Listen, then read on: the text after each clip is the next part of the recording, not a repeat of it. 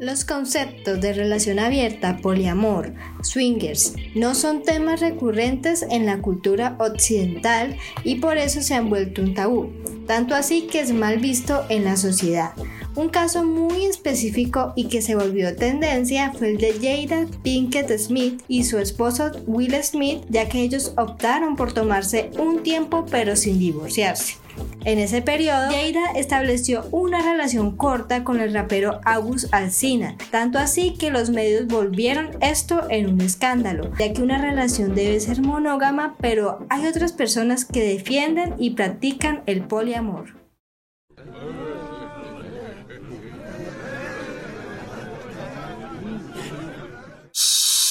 B. ¿Quieres saber sobre tabús, cultura, mitos y escuchar las opiniones de la gente? Pues no te pierdas este podcast conmigo, Laura.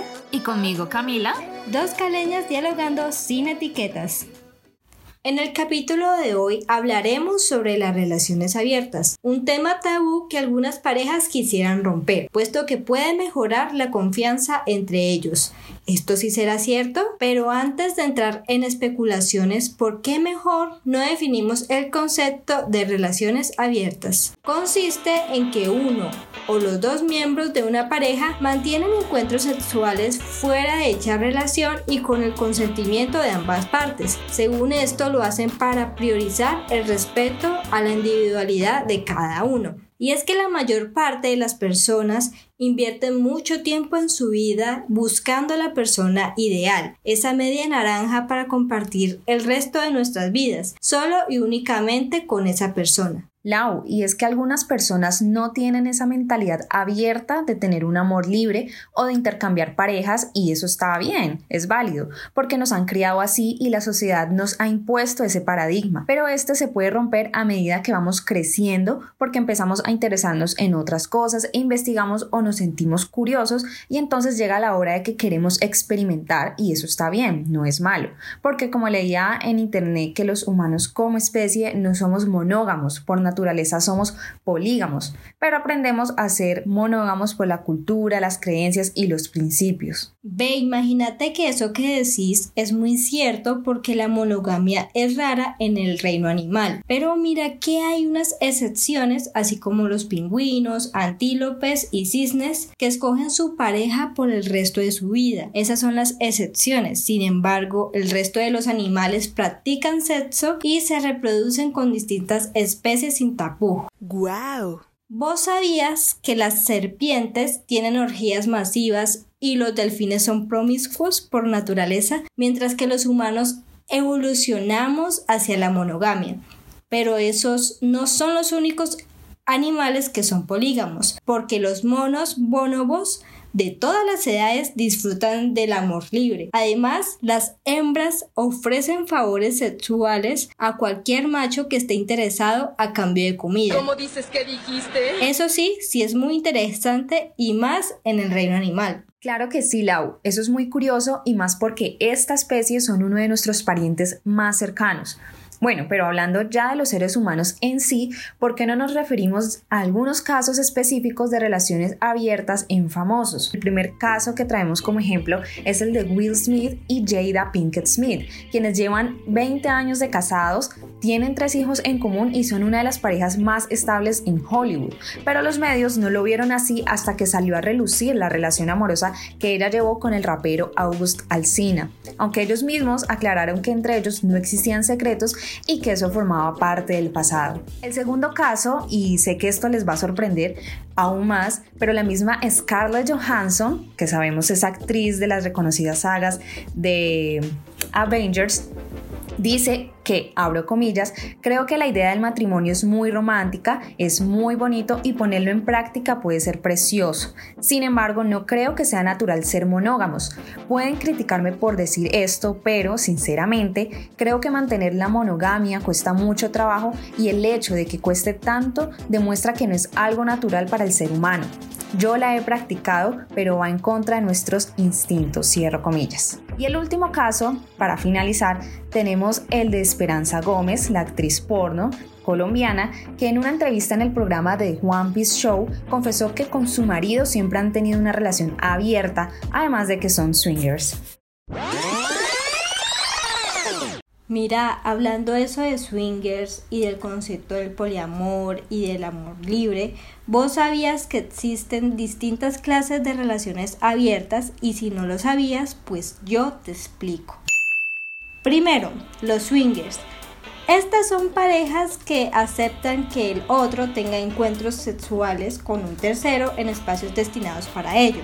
En esta relación hay exclusividad afectiva pero no sexual se desarrollan energías, tríos e intercambios. Hasta hay comunidades, clubes nocturnos y aplicaciones para encontrarlos. El segundo que tenemos es el poliamor. En esta relación no existe exclusividad sexual ni afectiva, pero hay conocimiento y un acuerdo entre ambas partes. Para ellos, en el corazón hay lugar para muchas relaciones simultáneamente. El tercero son los híbridos. Este es uno de los tipos de relaciones de parejas postmodernas, además de que los híbridos representan un tipo de relación que consiste en que uno de los miembros de la pareja se sienta cómodo con la monogamia y el otro, en cambio, quiere tener varias relaciones a la vez. Se llega a un acuerdo y cada uno acepta las necesidades del otro. En el cuarto tenemos la poligámica. Consiste en que uno de los miembros puede tener más de dos parejas todas sexualmente exclusivas para él. Es así como cuando una mujer tiene varios maridos o novios y tienen relaciones sexuales con ella. Y al quinto, los flexisexuales. En esta relación está involucrado el tema de género. No se busca exactamente una pareja de por vida, sino con alguien con quien se pueda pasar el rato, sin ningún compromiso y también sin ser parte de una comunidad LGBTI. Y es que estos tipos de relaciones postmodernas brindan un nuevo concepto del amor, ya que las reglas entre parejas se flexibilizan y el amor romántico pierde terreno. Bueno, digamos que yo tengo un matrimonio y quiero tomarme un tiempo o hacer algo para mejorar las cosas en pareja, ¿qué podría hacer ahí? ¿Será que sí funciona tener una relación abierta, intercambiar parejas o algo por el estilo? ¿Cuáles son las bases para yo mantener una relación abierta? Lau, mira que yo consulté y dicen que para tener una relación abierta, primero se debe partir de una relación sana y que se tenga un vínculo fuerte. Yo creo que no es buena idea abrir una relación con la intención de salvarla de una crisis o separación porque ello podría eh, traer desconfianza y frustraciones. Algunos tips a tener en cuenta sería no hacerlo por obligación, establecer normas y límites, ser comunicativo, siempre tiene que haber un diálogo o un acuerdo entre ambas partes, eh, olvidarse de los celos, ser sinceros con las otras personas y por último, tener disponibilidad de tiempo para el número de parejas que se tengan. Es muy importante que la persona que quiera abrir la relación sea una persona con buena autoestima, madurez emocional y saber en realidad qué es lo que quiere, porque si no puede tener eso, entonces la relación se volverá tóxica. En mi opinión, eso es lo recomendable, además de protegerse contra enfermedades de transmisión sexual, porque no sabes con qué otras personas o incluso se relacionan con tu pareja. Ve, Mila, la verdad este tema sí me interesó mucho porque no muchas personas se atreven a tener una relación abierta. Como lo decía antes, es también por la crianza, la cultura, la construcción social, o sea, todo lo que nos ha impuesto la sociedad. Pero la verdad yo sé que este es un tema que se va a volver normal a medida del tiempo, así como en otros países. ¿Y tú tendrías una relación abierta?